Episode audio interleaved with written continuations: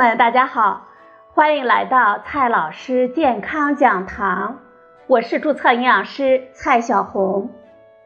今天呢，蔡老师继续和朋友们讲营养聊健康。今天我们聊的话题是现在特别火的一个概念——轻食。近些年来，轻食这个概念逐渐的火了起来。现在呢，轻食从欧洲的下午茶演变而来，大致是和传统的正餐相对的一个概念。所谓的轻，说的就是食物的分量比较轻，食物的热量比较少，我们用餐的程序比较简单，我们食用的速度也比较快，不用吃那么多。到消除饥饿感的程度就好了。不过，到底怎样的食物才叫轻食，却并没有一个严格的规则。在那些号称轻食的店家们来看，有日式的紫菜饭卷儿，有西式的三明治和沙拉，也有中式的精美小吃。但是总体而言，食物都容易烹调。没有烹炒，食量呢都比一顿正餐少一些。轻食中的“轻”字，总会让我们浮想联翩，因为它击中了我们当代年轻人的软肋。女性呢都希望自己轻盈好身材，男性呢也希望自己清爽不油腻。在轻食当中，我们摒弃了浓重的烟火气。忘记了做菜做饭的繁琐，这生活啊变得更加的轻松和随意了。不过，轻食还不仅仅是一种时尚的吃法，它目前呢甚至已经演变成了一种健康的概念。从英文和日文的角度来说，轻还有一层少盐少油的含义。轻食中的食物。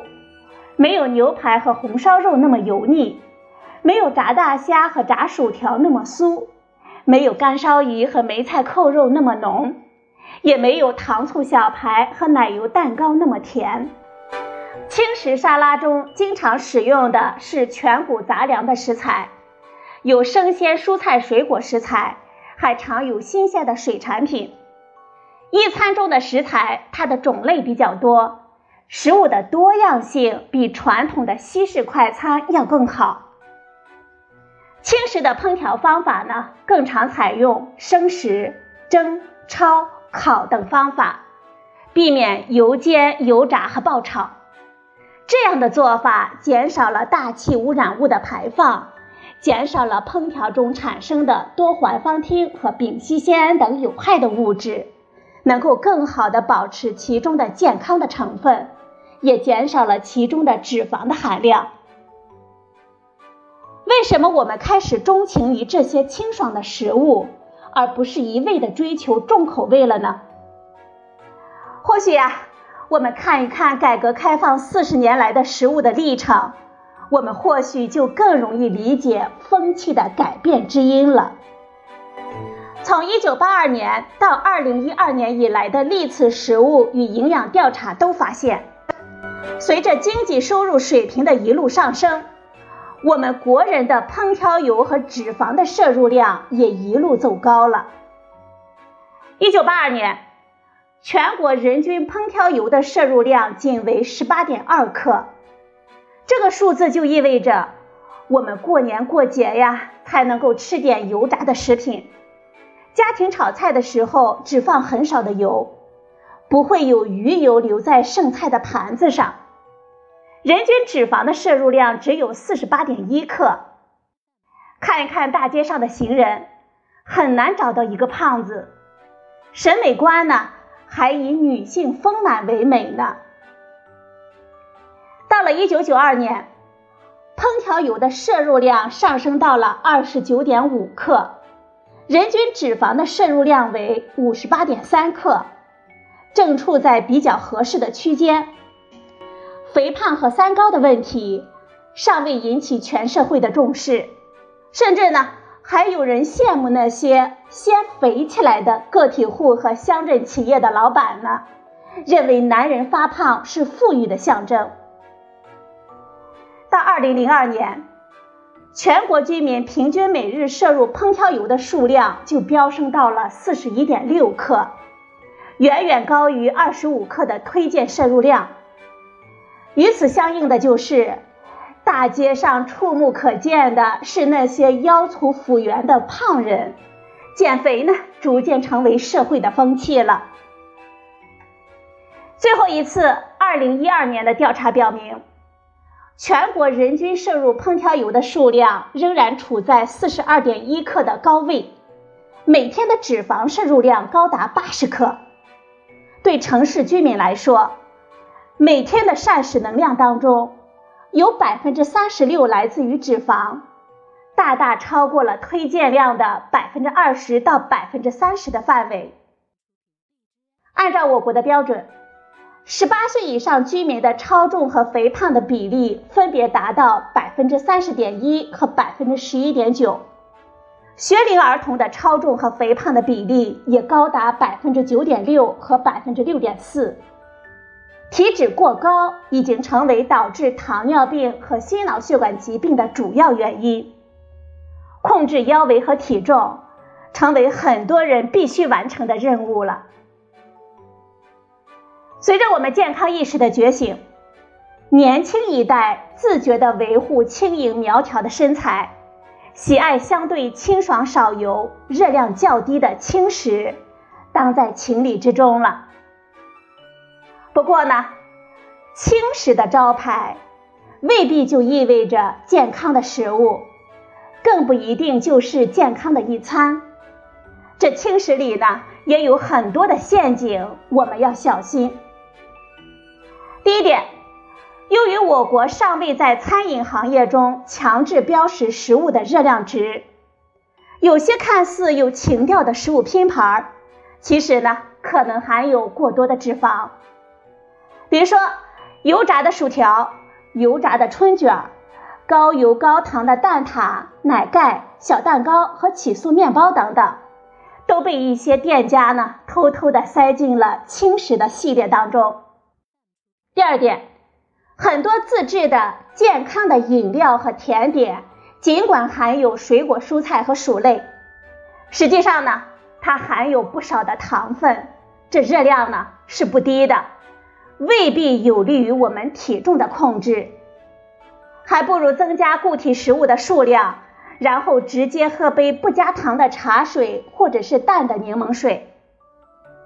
第三点，轻食沙拉看似是一大盘的蔬菜，其实蔬菜的总量是不足的。我们都有经验，把蔬菜呢放在水里焯一下，这体积呀就会缩小到几分之一。若把一大盘的沙拉煮一下呢，只有一小把而已。靠它们呀，并不能达到我们每天三百克到五百克蔬菜的推荐的数量。第四点，轻食沙拉中通常含有蒸煮或者是生食的鱼肉类，但是总量是非常小的，配合的主食也非常的少。鱼肉类是我们蛋白质的重要来源，足够的主食有节约蛋白质的作用。经常食用蔬菜沙拉来代替正餐，容易引起蛋白质不足的问题，就会损失我们身体的肌肉了。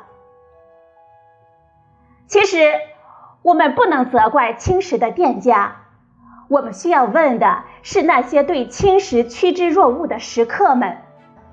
你到底想要的是什么呢？如果只是追求一个时尚的概念，为了显得与众不同、跟上潮流，那么爱吃什么类型的轻食都行，怎么吃都行。如果是为了解决两餐之间或者是晚间加班时的饥饿感，那么把轻食当成加餐或者是夜宵。和吃烤串、吃饼干、薯片、方便面来相比，确实呢，它是一种比较健康的做法。如果是为了减肥和美容，仅仅靠轻食未必能够达到目标。很多白领的女性选择低热量的轻食来做午餐，但是饭后呢，两个小时就饥肠辘辘了，工作时间呢，饿得无精打采，然后再吃各种零食饼干来维持精神。这些啊，绝对不是减肥美容之道。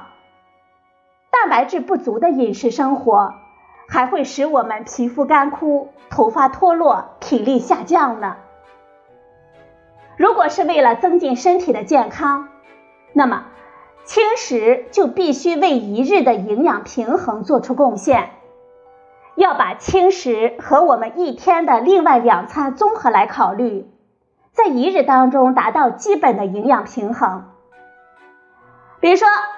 早上呢，非常的丰盛，我们吃了牛奶燕麦粥、煮蛋、坚果和水果。晚上呢，还要吃一顿大餐。中午呀，我们正好吃个轻食的沙拉，减少食量，增加生鲜蔬菜水果，让我们的胃肠道休息一下。又比如说，我们下班之后要去健身房运动，运动之后回家呀，已经快八点了。不适合吃正餐，那么我们不妨在健身之前喝杯酸奶，吃点水果；健身之后呢，再吃个热量比较轻的轻食餐。轻食制作者为了加强健康的概念，喜欢使用一些我们中国传统饮食不太常用的食材，或者呢，我们还不太擅长家庭使用的食材，比如说全麦粉、藜麦。牛油果、生鱼片、秋葵、羽衣甘蓝、奇亚籽、黄瓜籽、亚麻籽之类的这些食材呢，它本身确实都非常的好。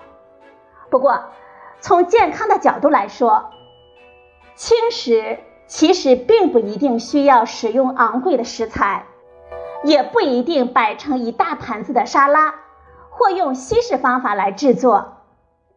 标准的中式餐食也可以轻而营养，虽然没有那么洋气，但是我们吃起来却可能让我们胃肠道更加的舒服。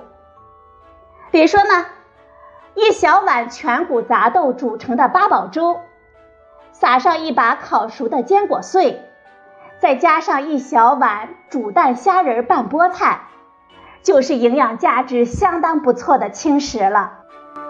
如果想自制西式的轻食沙拉呢，也不难。把杂粮饭煮好，混合各种生蔬菜和蒸蔬菜，再加些煮熟或者是炖熟的瘦肉、熟豆腐丁、煮蛋碎、坚果碎，再加生抽、香醋、麻酱汁也好，或者呢蒜泥、油醋汁也罢，用少油的调味汁拌一下就可以了。其实。我们只要使用健康的食材，加上减少高温、减少油盐糖的烹调方法，轻食本身就是健康的。至于如何巧妙的把它组合在我们长期的健康饮食当中，在保持我们身体轻盈的同时，也提升我们生活的质量，就在于我们食客的智慧了。好了，朋友们。今天的节目呢，就到这里，谢谢您的收听，我们明天再会。